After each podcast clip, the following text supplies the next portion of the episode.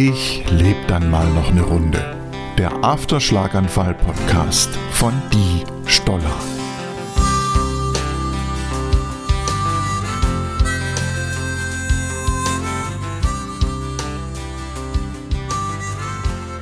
Hallo, herzlich willkommen zu meinem Podcast. Heute erzähle ich euch die Folge ähm, Der Tag, an dem mein Leben zu Ende war. Das war der Tag des Schlaganfalls. Und ich kann mich noch an einiges erinnern. Ähm, offensichtlich bin ich nicht tot, weil ich rede gerade mit dir. Und eine der wichtigsten Voraussetzungen, um reden zu können, ist Atmen. Also ich atme und damit lebe ich. Atmen ist ein ziemlich sicheres Indiz, Indiz dafür, dass jemand lebt. Also ich lebe und trotzdem war mein Leben zu Ende, als der Schlaganfall kam. Und zwar, wie das Wort schon sagt, mit einem Schlag. Ich würde sogar so weit gehen und ich habe überlegt, ob ich die Folge so nenne, zu sagen, dass ich an diesem Tag gestorben bin. Nicht im Sinne von, ich bin jetzt tot, also mein Körper liegt nicht in der Erde und zersetzt vor sich hin. Ich bin auch nicht verbrannt. Ich bin hier, ich atme, ich rede, ich kann denken, ich kann mich weitgehend bewegen, ich kann essen, ich kann trinken, ich kann ziemlich viel machen. Und trotzdem war am 28. Mai 2019 mein Leben zu Ende und die, die, die ich war, ist definitiv gestorben. Heute bin ich eine andere.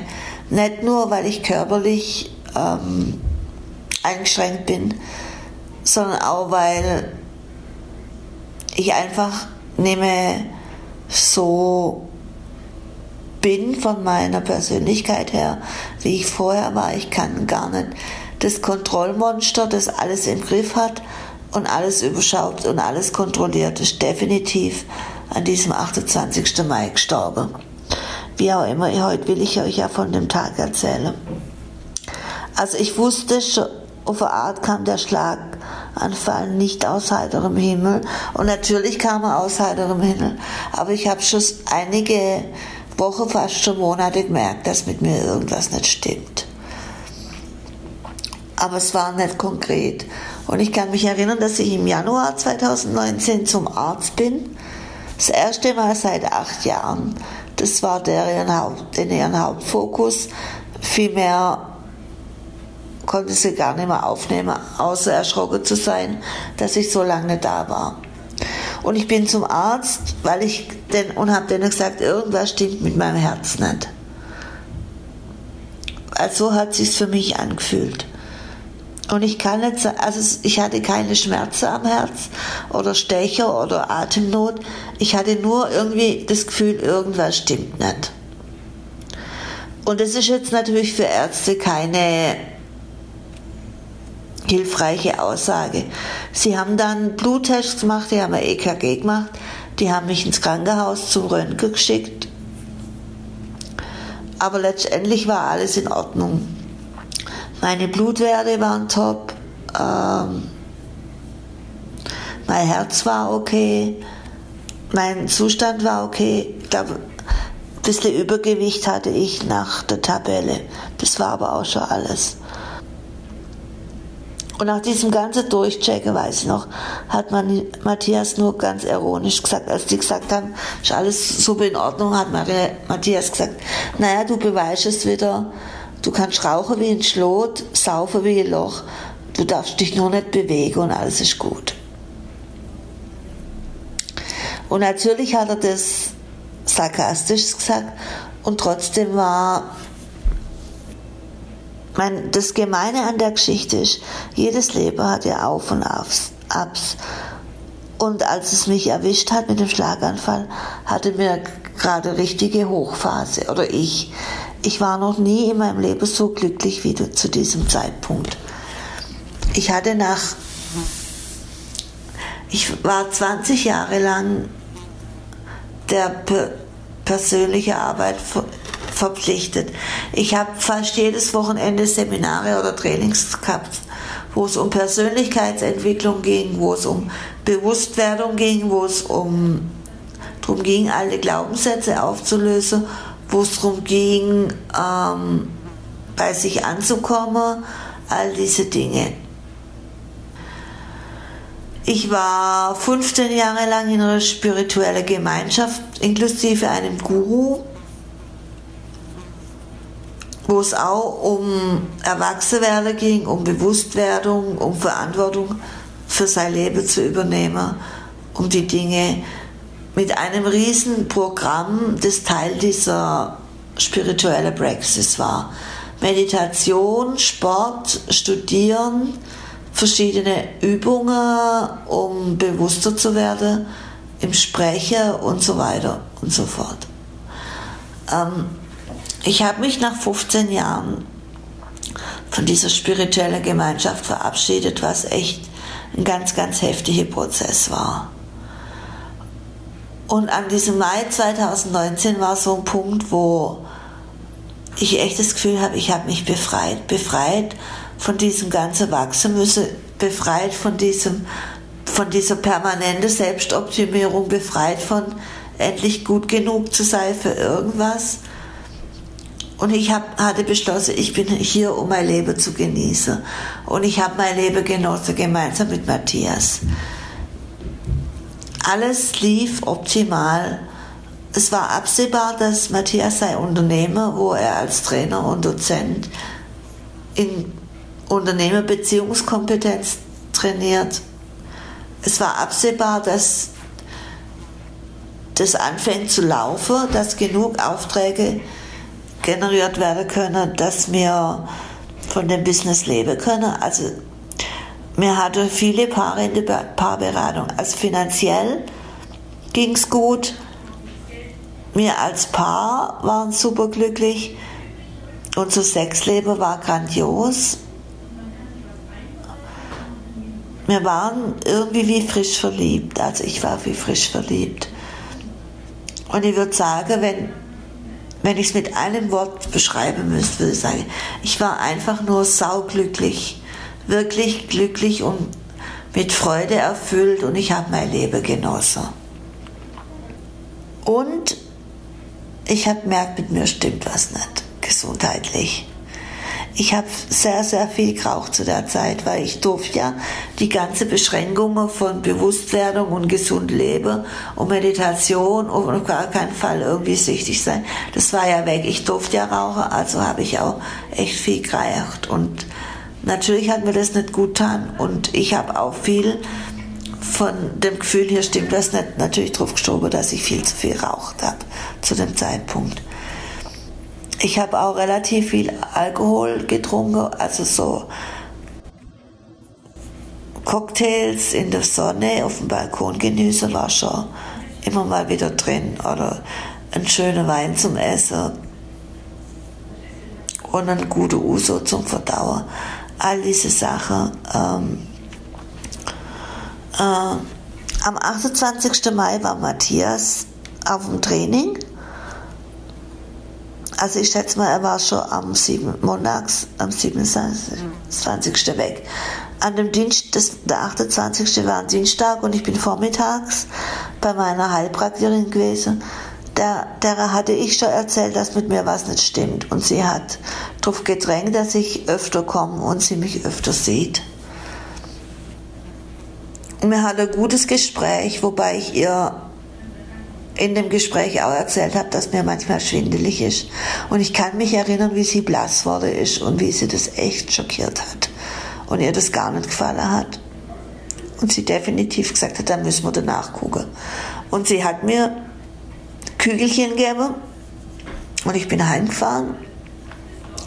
Als ich daheim war, habe ich mich gefreut auf einen Klömelnachmittag vorm Fernsehen, weil Matthias war nicht da. Und dann ist sowas halt mal drin.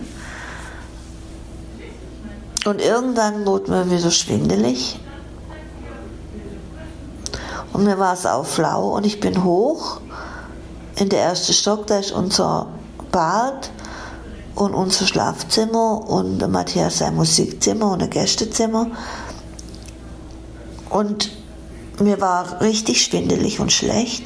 Und ich habe das auf die Kügelchen geschoben, die ich morgens gekriegt habe. Weil in der Homöopathie passiert es oft, dass man sogenannte Erstverschlimmerung kriegt. Also ich habe gedacht, es liegt daran. Also war ich oben im Bad und habe gespuckt, habe mich erbrochen und bin dann ins Schlafzimmer gegangen, um mich hinzulegen. Und da lag ich dann und mir war echt, ich war so ein bisschen dizzy. Und dann musste ich auf Toilette und bin aufgestanden, aber ich konnte nicht wirklich richtig aufstehen. Also irgendwie saß ich dann vor dem Bett. Ich kann mich jetzt nicht erinnern, dass ich explizit umgefallen bin. Irgendwie saß ich dann halt vor dem Bett. Und mir war wieder schlecht und ich musste wieder spucken. Und während ich gewürgt habe und Flüssigkeit gespuckt habe, habe ich auch ein bisschen in die Hose pinkelt, weil ich bin ja eigentlich aufgestanden, um aufs Klo gehen. Da saß ich dann also vollgepinkelt und vollgespuckt vor meinem Bett im Schlafzimmer und habe irgendwann die Sehnsucht gehabt, mich wieder reinzulegen und ich wollte dann zurück ins Bett und es ging nicht. Und es war so, dass ich da saß und mich versucht habe zu erinnern, was für Bewegungen ich denn machen müsste, damit ich da hochkomme. Und ich habe gewusst, das Erste, was ich tun müsste, wäre, mich hinzuknien vors Bett und mich dann hochzudrücken. Aber es hat überhaupt nicht funktioniert. Und ich habe dann auch relativ schnell aufgegeben und habe mich hingelegt, nicht ins Bett, sondern vors Bett auf meine Decke, auf den Boden. Es war ziemlich gemütlich und ich lag da ziemlich friedlich und ich weiß noch, dass ich mir überlegt habe, wenn ich jetzt an ein Telefon rankommen würde, würde ich den Matthias anrufen oder würde ich den Rettungswagen anrufen. Und ich glaube, ich hätte mich entschieden, den Rettungswagen anzurufen. Aber ich kam nicht an ein Telefon, also war mir klar, ich muss warten, bis Matthias heimkommt. Und ich lag da relativ friedlich und habe gewartet, das war nicht, ich hatte keine Angst, das weiß ich noch. Ich lag da einfach und nachdem ich aufgehört habe zu versuchen, in mein Bett zu kommen und mich da unten entspannt habe, war das auch alles ganz, ganz leicht. Naja, und irgendwann kam der Pfiff. Immer wenn Matthias heimkommt, pfeift er auf eine ganz bestimmte Art und Weise. Und ich habe den Pfiff gehört und ich habe gewusst, der ist da. Ich habe auch gehört, wie er zur Tür kommt und wie er Hallo ruft. Und ich habe nur, ich habe gerufen, ich bin hier oben um ihm klarzumachen, dass er mich oben suchen muss. Und er kam dann. Ich glaube, das Erste, was er gemacht hat, ist, er, er hat zum Telefon gegriffen und gesagt, er ruft den Rettungswagen. Und ich weiß noch, dass er ziemlich irritiert war, dass ich ihn nicht davon abgehalten habe. Aber selbst ich habe gewusst, dass jetzt das, das ist, was ansteht. Ich kann mich noch erinnern, wie die Rettungssanitäter in meinem Schlafzimmer standen und mich vom Bett auf diese Liege tragen haben. Und in dem Moment habe ich gemerkt, dass mein linker Arm und mein linker Fuß weg sind. Und das war der Moment, wo ich wusste, ich habe einen Schlaganfall gehabt. Weil das war ganz komisch. Also mein linkes Fuß war weg, ich habe das nicht mehr gespürt und gleichzeitig war das ein Gefühl, als ob da ein Baumstamm an meiner Hüfte dranhängt. Und die haben mich dann eingepackt. Ich weiß noch, wie sie irgendwie mit dieser Liege mit mir die Treppe runter sind. Wie genau kann ich mich nicht erinnern. Und ich lag da in diesem Rettungswagen und die Chefsanitäterin hat irgendwann einen Kollege gefragt, wie denn mein Blutzucker sei. Und es war so ein kurzer Moment, wo ich dachte, naja, vielleicht habe ich nur einen Zuckerschluck und gehofft habe, vielleicht doch keinen Schlaganfall. Wie auch immer, äh, mehr kann ich, von, von da an ging es los. Also das weiß ich jetzt nur von Matthias natürlich, dass die mich bei uns im Dorf gleich zum Sportplatz gefahren haben, weil schon von Anfang an klar war, dass der Hubschrauber kommen wird. Und ab hier kann es euch eigentlich nur der Matthias wirklich erzählen.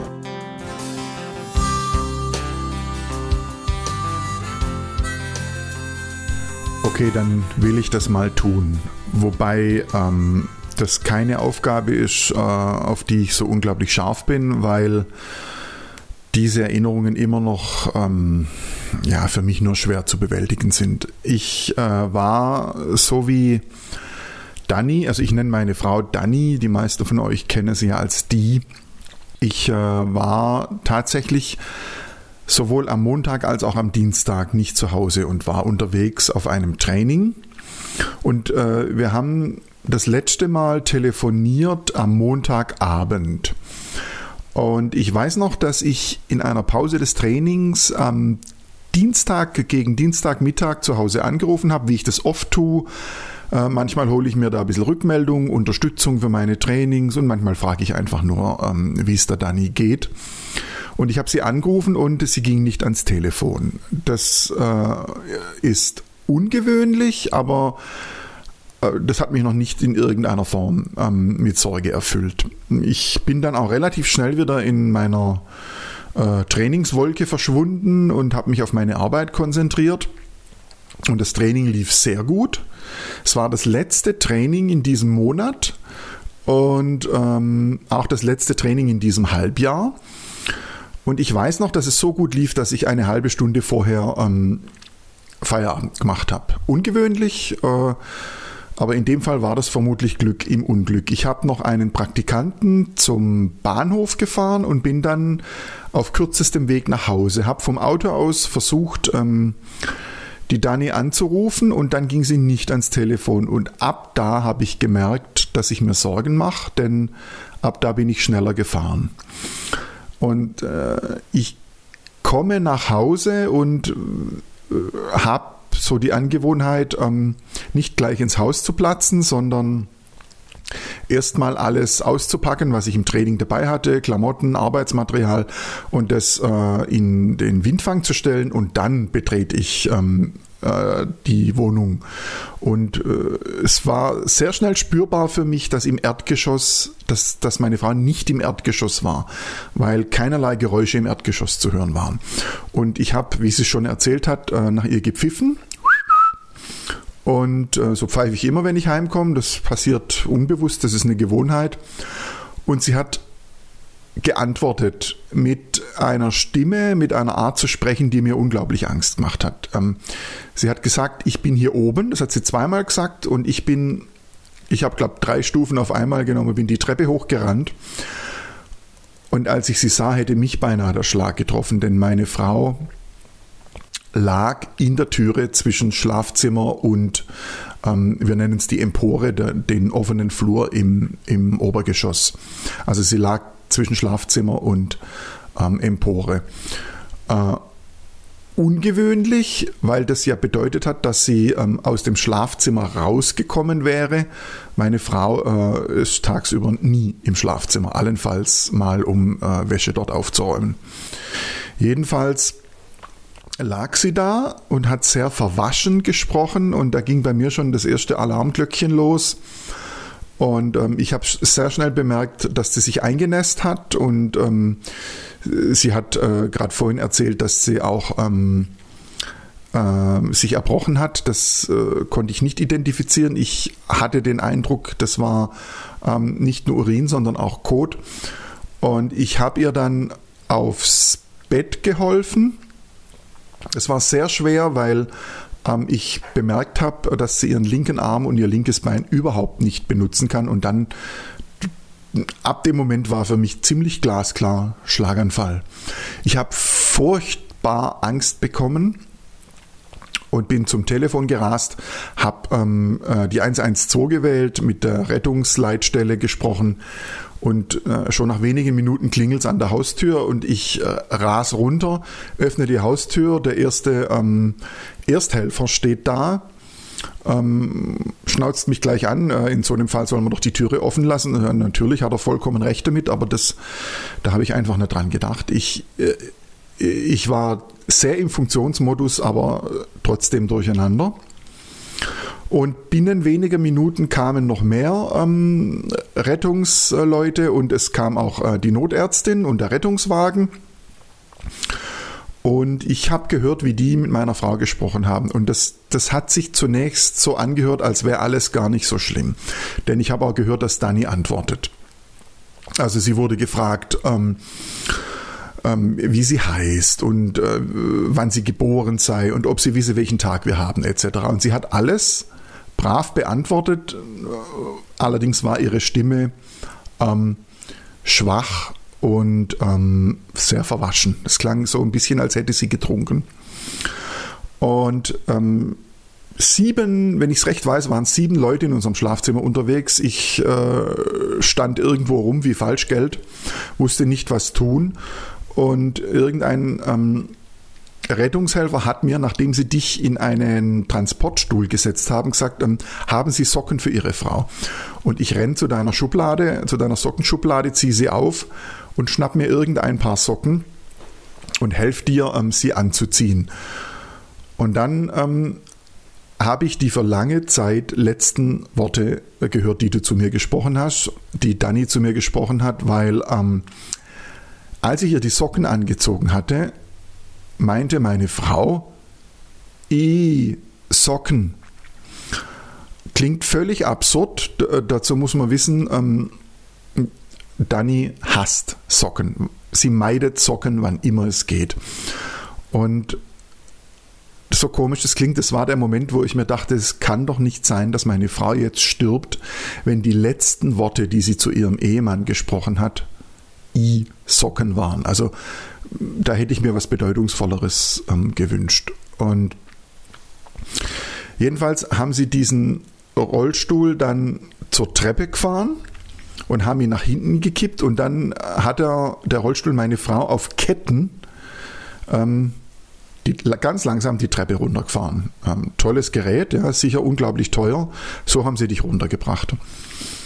Und von dort ging es dann ganz schnell in den bereitstehenden Rettungswagen. Ich weiß noch, dass Nachbarn bei uns vorbeigelaufen sind, ähm, die natürlich äh, den Rettungswagen bemerkt haben und dann natürlich neugierig waren.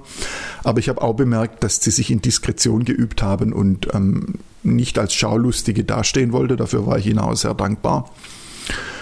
Und ähm, ist ein ziemliches Scheißgefühl zu wissen, man erleidet gerade äh, einen Schicksalsschlag und äh, Leute schauen einem dabei zu. Also ich bin unseren Nachbarn wirklich dankbar, dass sie weitergelaufen sind. Du, die Dani lag dann im, im Rettungswagen und ähm, dann begann für mich das Warten. Das hat relativ lang gedauert.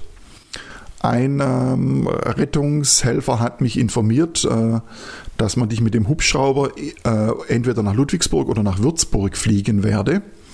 Hubschrauber klingt auch nach schlimm. Und ähm, es hat relativ lang gedauert, bis, bis ähm, zumindest kam es mir so vor, in Wirklichkeit waren es auch nur Minuten, bis dann ähm, der Rettungswagen runterfuhr ähm, zu uns, zu unserem Sportplatz im Dorf. Ich bin mit unserem Auto hinterhergefahren, völlig ähm, von der Rolle aber immer noch sehr, also physisch sehr kalt. Bin gefahren, sehr aufmerksam, dem Rettungswagen hinterher, habe auf dem Sportplatz geparkt und dann hat es noch eine Weile gedauert, bis der Hubschrauber dann tatsächlich angeflogen kam. In der Zeit habe ich äh, erfahren, dass man dich wohl in eine Kopfklinik bringt. Ich äh, kannte den Begriff überhaupt gar nicht. Also eine ähm, äh, chirurgische, äh, in, eine, in eine chirurgische Klinik, in eine Quatsch, in eine neurochirurgische Klinik. Und ähm, der Hubschrauber kam und du, du bist inzwischen im Rettungswagen sediert und intubiert worden, weil ähm, äh, dein Zustand sich verschlechtert hat. Das haben die wohl bemerkt an deiner nachlassenden Sprachfähigkeit und ähm, an unkontrollierten Bewegungen. Das war alles furchtbar beängstigend. Ich habe noch gesehen, wie sie dich in der Transportliege zu dem kleinen gelben Hubschrauber geschoben haben, in den sie dich dann rein verfrachtet haben. Ich habe auch den Notarzt äh, aus dem Hubschrauber gefragt, ob ich mitfliegen dürfe. Das hat er klar verneint. Ähm, kein Platz und außerdem Versicherungsgründe. Äh, ich äh, wollte da auch nicht streiten und habe mich gefügt. Und ich weiß noch, der Hubschrauber hob ab mit meiner Frau drin, sediert, intubiert, Schlaganfall. Und als der Hubschrauber abhob, hat mich das Zittern gepackt, von unten nach oben sich ausbreitend am ganzen Körper. Ich war noch in der Lage, ähm, unsere Heilpraktikerin anzurufen und sie zu verständigen über das, was gerade passiert war. Und dann bin ich ins Auto gestiegen, die paar hundert Meter zu unserer Tochter gefahren und habe sie informiert. Nachdem ähm, ich mich vorher vergewissert habe, dass unser Enkel im Bett war. Und ab da begann die Zeit des Wartens.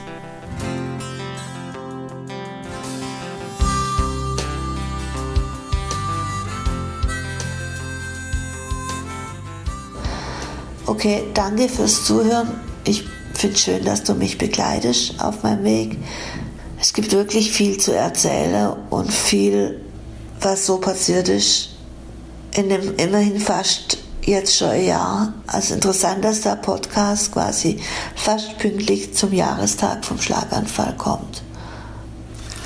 Und auch wenn mein Leben, wie es war, damals zu Ende war, heißt es für mich nicht, dass ähm, ich mir dieses Leben wieder zurückhole. Ich weiß, dass Matthias und ich wieder genauso glücklich sein werden und das Leben genießen, wie damals, als es den großen Knall gegeben hat und der Schlaganfall reinkauer hat. Das ist das, wo es lang gehen wird und wo es hingeht. Und es ist schön, dass du mitgehst und zuhörst und sicher mitfieberst und mitbüberst und Zeuge davon bist, wie Matthias nicht es schaffen werde, uns unser Leben zurückzuholen. Bis bald, ciao.